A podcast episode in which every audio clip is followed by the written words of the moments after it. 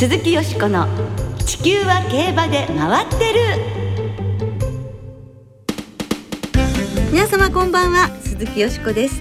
お元気でいらっしゃいますか？私は元気です。地球は競馬で回ってる。この番組では週末の重賞レースの展望や競馬界のさまざまな情報をたっぷりお届けしてまいります。最後までよろしくお付き合いください。今日ご一緒してくださるのは小塚歩アナウンサーです。こんばんは。よろしくお願いします。よろしくお願いいたします。5月最後の放送となりますけれど、はい。今週はいよいよいよいよいよ東京優秀日本ダービー第89回がね行われますよやねってきましたね。やっぱりダービーはね何回迎えても特別ですもんね、はい。やはりもう1週間というか10日というかそれぐらい前からもうオークスの前ぐらいからですよね。オークスが来るとあ来週はダービーってやっぱりなるし。なりますね、えー、でこう浮き足立ってるっていうの？え心ここにあらずっていうかなんか落ち着きませんね。そんな一週間、よしこさんはその一週間はどんな風に過ごされてます、そんな風にふわふわ。ふわふわと？はい。でも何どうしようかなどうしようかなってねこうあのまあ本命はもう決まってたんですけど、うん。相手探しがねやっぱり今年は難しいですよね。まあ高いレベルで混戦とね言われてますから、えー小塚さんは今年もね日本ダービー、はい。実況ということですね。はい。三年連続ですね。そうですね。もうそんななりますかね。で今週ですね、うん。ええ。あの美穂トレセンにはい。ダービーウィークのあの追い切りの取材に行ってましてね、ええ。いや各陣営の、はい。そのダービーへ向けての意気込みとか思いをええ。直接伺いまして、やっぱり取材報道陣はまだ制限されてるのでそのカメラの放列とかうん。マイクが並んだりとかっていうことはないんですけれども、ただねダービーっていうのは各陣営それぞれええ。思いが深いんだなっていうのは変わらなかったですね。えーはい。そうですか。ダービーね、はい。一昨年は無観客、うん。そして去年は約5,000人、はい。そして今年はおよそ上限7万人というファンの方々が前に行われるということで、小塚さんもなんか3年連続だけれどその3つ違いますもんね状況が。何かこうお気持ちの中であるかしら。いや緊張するのかなとか思いながら、ええ。ただあの湧き上がってくるような歓声と一緒にうん。ダービーを自分も実況席で楽しみたいなっていう気持ちもあって、えーうん、それが本来は一昨年味わえるはずがそうなんですよね。今年ですもんね、ええ。また特別かもね。そうですね。ちょっとあの感あの歓声をねうん。久々に味わいたいですよね。そうですね、はい。今年も素晴らしい実況楽しみに出しております。頑張ります。よろしくお願いします。頑張ってください。この後は先週に続きそして藤の王は世界を飛んだの著者辻谷明人さんに伺う競馬の魅力を特集でお送りいたします。よしこさんと大関アナウンサーの進行でお楽しみいただきます。はいご期待ください。鈴木よしこの地球は競馬で回ってるこの番組は JRA 日本中央競馬会の提供でお送りします。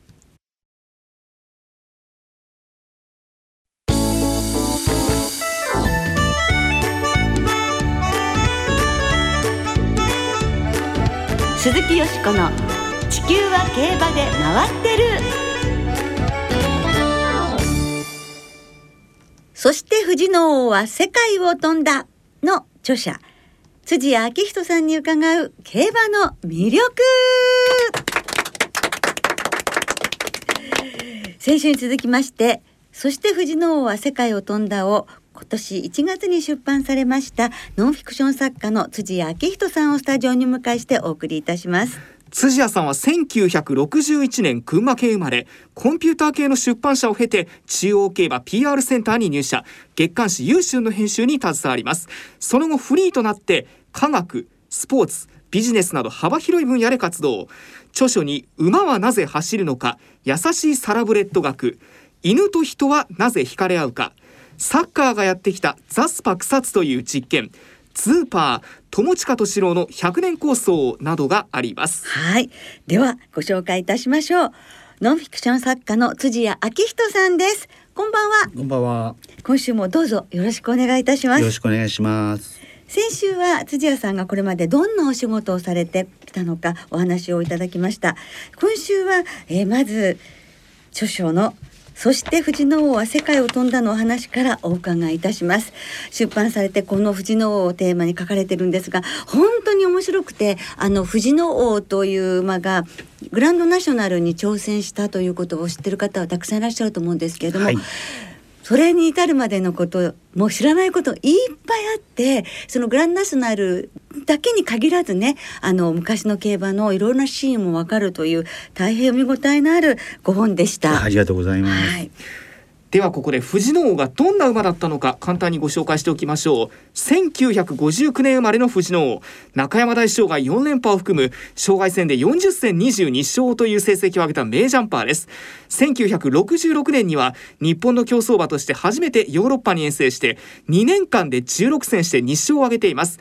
イギリスで最も人気のある障害レース。グランドナショナルに挑戦したことがあるただ一頭の日本馬でもあります。はい、初のヨーロッパ遠征馬でしかも勝ち鞍を上げたわけですからもう日本競馬の歴史を切り開いた一頭なんですよね。どんなことがきっかけでそして藤野王は世界を飛んだこの本を執筆されたのですか？えっと、藤の王についてはあのもう二十何年前になるんですけど雑誌の「優春」でちょっと長いノンフィクションを書いたことがありまして、ええ。で今回出版社の勧めもあって。どれぐらい時間をかけられたんでしょうか？昔の資料とかが全部ええ。伝え取ってあったので改めての資料集めは必要なかったんですけれどもそれでも半年ぐらいはかかりました。もうとにかく東京オリンピックの頃で、はい。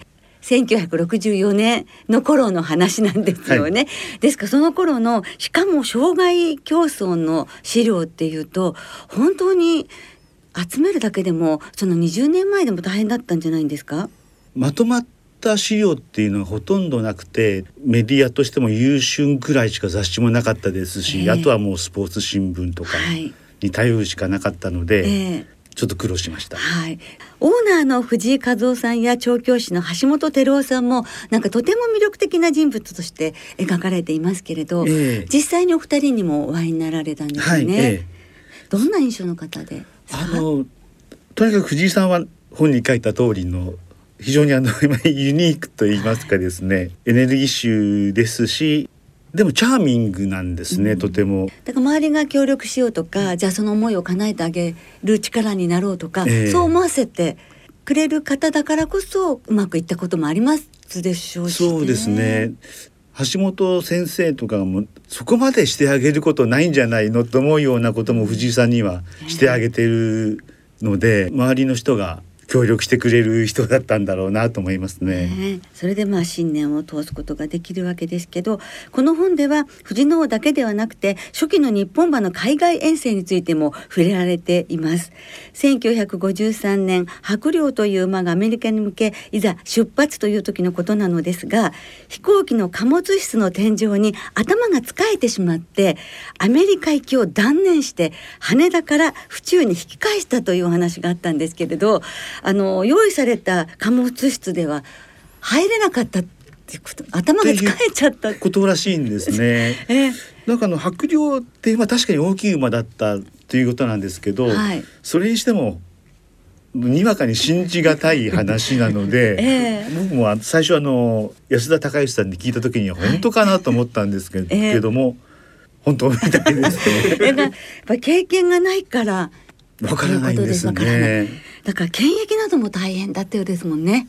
日本ってやっぱり当時はまだあの敗戦国で発展途上の国なので日本から動物が来るっていうのを受け入れ国側はすごくあの神経質になってた時代みたいで動物検疫所の環境っていうのもかなり良くなくてもういろんな動物が一箇所の狭いところにどっと押し込められるみたいな感じだったらしいのでそういう苦労もあったと思いますね。そうですね。半世紀以上前ですもんね。そうですねねそれでもやはりもう外国なんとしてもね挑戦したいっていう思いがたわけですけどでもその外国のことってちょっと離れますけどねそのサラブレッドが牧場から競馬場まで運ばれてくるその輸送中に行方不明になっちゃうっていうようなこともあったと書かれていて、ええそれも当時ならではのエピソードなんですね。それもあの今からではちょっと考えられない えどうしてこんなことになるんだろうっていうことなんですけど、はい。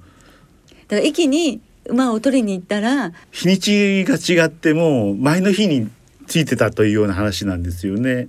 どこ行ったかっていうのも誰も知らないくて でオーナーと調教師さんが一緒に一生懸命探し回ったっていうちょっとびっくりするような話ですよへね。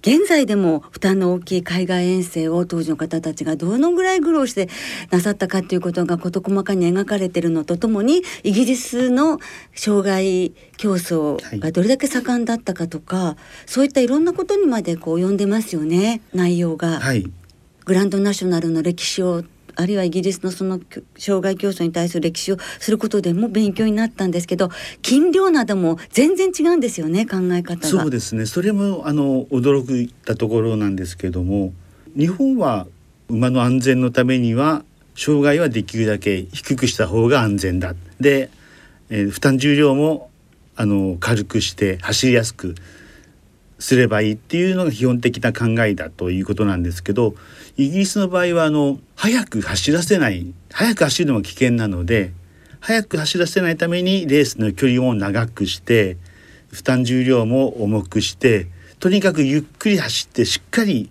障害を飛ぶのが馬のために安全だというほぼ180度違う考え方なのでそれもびっくりしましたね。あとその人気投票とかするとグランドナショナル勝った馬の名前が入ったりとかはいはい。そういうこともすごくそうですね。イギリスならではの。えええーイギリスでは障害レースがとても人気があるっていう話は知ってたんですけども馬券の売り上げも圧倒的に障害レースの方が多多いしファンに20世紀を代表する名馬とかっていうと障害馬がずらっと上位に並ぶとかっていうようなことっていうのも知らなかったのであこれほど人気があるんだっていうのは驚きましたね。はい、今でもその毎年ねグランドナショナルの映像を見るとたくさんのファンの方がね盛り上がってるんですよね詰めかけてねもう盛り上がりますスタンドがもんね。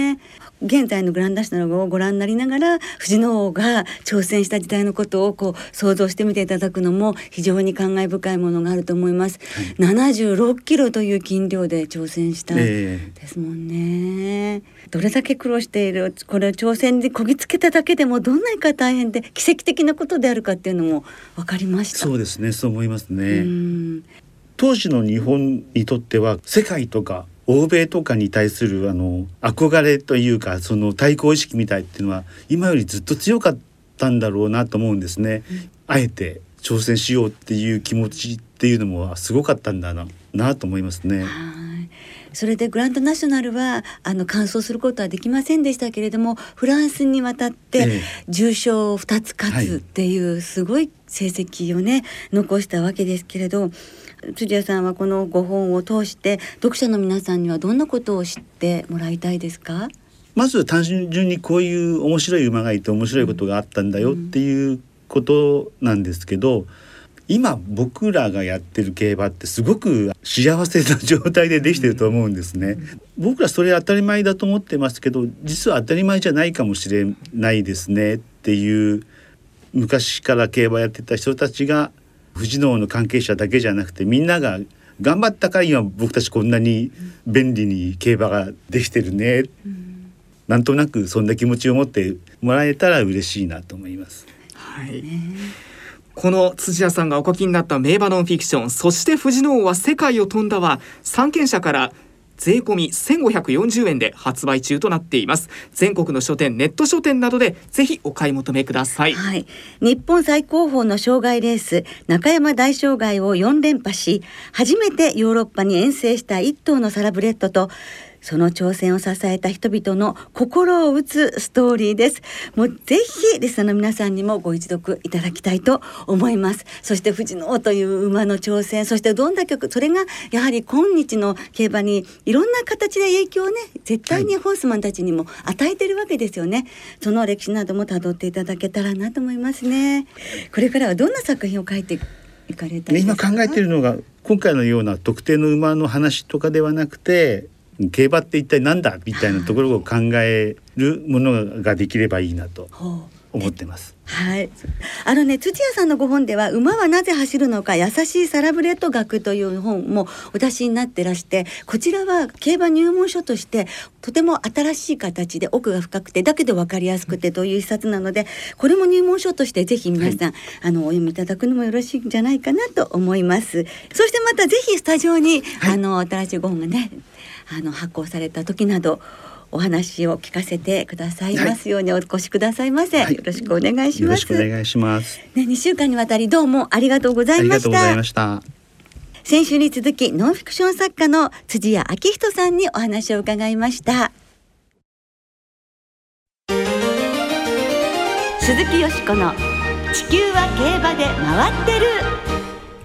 ここからは週末に行われる重賞を展望していきましょう今週は土曜日中京で青いステークス日曜日東京で東京優秀日本ダービーそして目黒記念が行われます。まずは日曜東京で行われます。3歳馬による芝 2400m の G1 日本ダービーを展望していきましょう、はい。金曜日、まあ、木曜日の夜からですかね、東京地方雨が降りまして、はい。えー金曜正午時点、えー天候雨で、えー芝が主ダート不良という発表なんですが、うんええ。まあ、今週から芝が C コース、えー内柵が3メートル外に出てくるのと、えー28日土曜日が最高気温28度。ダービーデー29日は予想最高気温33度ということでこれはまあ乾いてくるんじゃなかろうかと。ね絶対大丈夫そうですね。いやー33度ですよ。もうねあのお出かけになれるラッキーな7万人の方もね、はい。本当にね熱中対策そうですね。熱中症対策なさってくださいね。はい、もう灼熱のダービーとなりそうですが、はいえー、よしこさんは、はい。ダービーはどういう見解になりましたか？あ。のね小塚さん今年実況されるんでしょ？今年も、うん。うんだからこういろいろお気づきになる点があると思いますけど、はい。今年は本当にちょっとねあのいつもとは違うなと思うのは、はい。例えば同じ小じ馬主の方が2頭うんお出しになるっていう方が3人いらっしゃるわけですよね。はい。それから2頭出しの厩舎っていうのもあの木村厩舎それ困厩舎っていうのがあったり、はい。それから横山ジョッキー家族が全員出るでしょ？出ます。3人ともはい。親子3人、はい。そして岩田親子もうん。出走でしょ、はい。で若手の初めてっていう騎手もいるし、もう武豊騎手のように6回目を目指すそれから福永祐一騎手のように史上初の3連覇を目指すっていうなんか見どころっていうかすごくこうあるなっていう盛りだくさんですよね、話題が。い。や本当そうだと思います。いえ。えやしかも、ええ。その困窮者の2頭ははい。日高の生産馬ではい。小島主さんで2頭ダービーですから、ええ。これ相当すごいことだと。ね。しかも親子で乗るという。そうです ね。お父さんと長男が乗るっていう、はい。ですからなんかこうこう出馬表を見てても、うんちょっといつもよりは違うドキドキがあるっていうかワクワクがある、うん構成図が違うみたいな気がうんしますね。なんかいろんな切り口でええ楽しめるダービーですね。本当ですね。はい。はい。さあそんなよしこさんは、はいどの馬が本命ですか？もうあのー桜花賞の日に桜花賞の前でしたかね、はいやりましたねあのクラシック予想。予想、はい。その時に私はあのやはりもしかしたらディープインパクト3区が今年最後になってしまうかもしれないからその中からキラーアビリティがダービー馬ですと予想したんですが、うん。まあ、それもあるんですけどでも皐月賞馬として推奨したデシエルトが、はい。やはりもうダービー出ないかもと思ったのに出てきたので、うん。やっぱこちらに変えていいですか？あもう わかりました。すいません、ええ。あの話が長くなるのをちょっと短めに言うとですね、はい。私初めて競馬を見たのは1983年で今回40回目なの。ねなんだか長生きしちゃったんですけど その1983年に初めて見たダービーはミスター CB ですけど、オークスがダイナカールで、はい。その子孫を、まあ、ずっと追いかけ続けた40年で40回目になんとそのひ孫？もうその前その孫か、まあ、つまり1 123代母がダイナカールというデシエルトなんですよ。うんうん。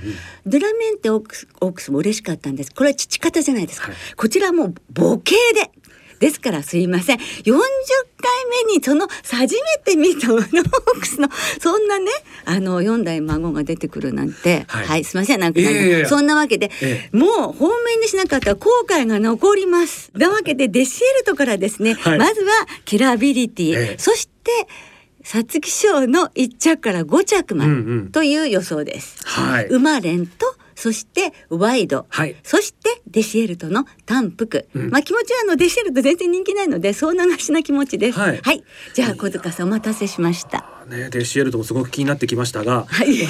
私はそのクラシック予想で ダノンベルーガをええ。ダービー馬だというふうにお伝えしましたが、はい。えーその気持ちは変わっておりませんね。はい。はい。はいまあ皐月賞もね、えええー正直この右回りがどうとか、はい最内枠がどうとか、はいい、ろんなことがあったと思うんですが、はいその中で僅差4着ですからね。そうですよ。えー力は示しましたし、ええこれが今回東京コースに変わったら、えーさらにこう秘めたる能力が爆発してくれるんじゃないかなとはい思っておりまして、ダノンベルーガから。はい、なんか調教もすごく良かったんですよね。良かったみたいですね。一周前が良かったみたいですし、はい当該週も私見てましたがすごく良かったです。あそうはい。ええからまあ皐月賞上位組プラス、えー、青葉賞を勝ったプラダリアとええ、穴はジャスティンロック。ディープインパクト記念皐月賞とちょっとね、スムーズさ欠いたレースが続いたんで、ええ。スムーズなら上位進出あってもいいんじゃないかなとね。北斗ベガのね、決闘ですね、応援したいですね。はい、さあ続いて同じく日曜日東京ダービーの後最終レースで行われます目黒記念の展望へと参りましょう、はい。えーおなじみダービーデーのね締めくくり目黒記念18頭、こちらはよしこさんいかがですか？はい、こちらはですね、ランホザローゼス。あ。はい、こちらも、は はいい、ラストグループのね、こえ。れね大のカル系ですけれども、はい。田中勝春騎手とはね、前々走ダイヤモンドステークス2着ですよ。はい。田中勝春騎手といえばビクトリアマイルで、ローザンのワールド、あわや 4, 4着2着かと思ったりした最から低人気で頑張りましたよね。そうですよね。それ先週も人気走3着にね、2回持ってこられてまして、ランホザローゼスから、ボッケリーニ、ディアマンミノル、マカロンドール、そしてアリストテレス、ウィンキートスまで参ります。はいウマレンワイド。はいはい。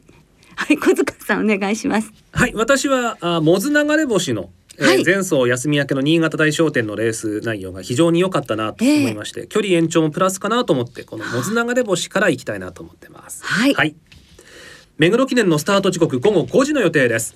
でラジオ日経ではこのダービーデーの中央競馬実況中継放送時間を延長いたします、はい。えーラジオ日経第1は朝9時から夕方5時30分まで、えーそしてラジオ日経第2は午後5時まで通常よりも放送時間延長。目黒記念の模様はラジオ日経第1でお送りいたします、ぜひお聞きください。ははい。い、、ではリスナーの皆さんの予想もご紹介します。お願いします。ポカポカ湯たんぽさん日本ダービー当日の入場券が取れたので現地参戦します。おめでとうございます。だからとても楽しみ日本ダービーはイクイノックスに期待。父北さんブラックのリベンジを果たしてほしいです。三宮の独身貴族さんディープブリランテの時以来10年ぶり2回目のダービー現地参戦してきます。当日は神戸から気合を入れて遠征。あ三宮の方ですからね。えー久しぶりの府中を楽しんでいきたいと思います、はいダービーの本命ダノンベルーガです。馬なりくん .com さん水曜日無事誕生日を迎えました。おめでとうございます。おめでとうございます。ダービーの入場券も当たりました。すごい。ダービーはダノンベルーガ。のんちゃんさん日本ダービーイクイノックス。平地 G1 は一番人気が9連敗中らしいので一番人気になると心配です、はい、穴馬としてアスクワイルドモア注目ワールドエースさん日本ダービーは黙ってイクイノックスの単複はい万年係長さんはキラーアビリティでいきます頑張れ横山武史といただきましたありがとうございますありがとうございます。はい、あのたくさんいただいたのに今日私が喋りすぎですね。いやいやいやいや で皆さんご紹介できなくて申し訳ございません。どうもありがとうございます。この番組金曜日のお昼過ぎに収録しています。その後発表された出走取り消し機種変更などについては JRA のウェブサイトなどでご確認ください。また重症予想は番組ウェブサイトのメール送信フォームから金曜正午までにお送りください。はい。来週は G1 安田記念、鳴尾記念の展望を中心にお届けいたします。そして来週は6月最初の放送ですね。特集で6月の重賞思い出のレースをお送りいたします。お聞きの皆さんの予想、そして6月の思い出のレースをぜひ教えてください。お待ちしています。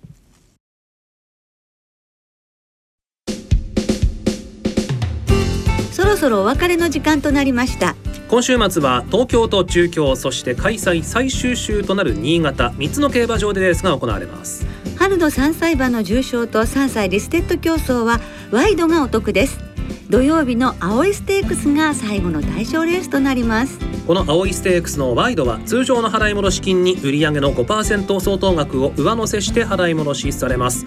よしこさんは青いステークス注目馬いますか？はい青いステークス重賞になってからはい。なんと4戦3勝なんです牝馬が。2着1回。レンタル100%、はい。去年は1着から3着までが牝馬だったということで、うん。8枠16番のコラリンから牝馬にこうワイドで流してみたいと思います。はいそして日曜日ダービーデーは一日中ワイドがお得なんです、日本ダービー当日の JRA 全競馬場全レース36レースのワイドを対象に通常の払い戻し金に売上の5%相当額を上乗せして払い戻しされます。はい。明日の青いステークスそして日本ダービーもですよね。はいそうです、日曜日ダービーデーはお得なワイドにチャレンジしてみてくださいそして今週も東京、中京、新潟3競馬場ともに事前にインターネットで指定席券または入場券を購入された方が入場できます。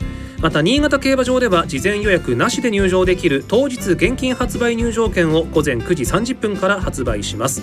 東京と中京では当日現金発売入場券の発売は行いませんのでご注意ください。営業情報について詳しくは JRA のウェブサイトなどでご確認ください、はいお願いいたします。それでは日本ダービーそしてダービーウィークの競馬存分にお楽しみください。お相手は鈴木よしこと。小塚歩夢でした。また来週元気にお耳にかかりましょう。鈴木よしこの地球は競馬で回ってる。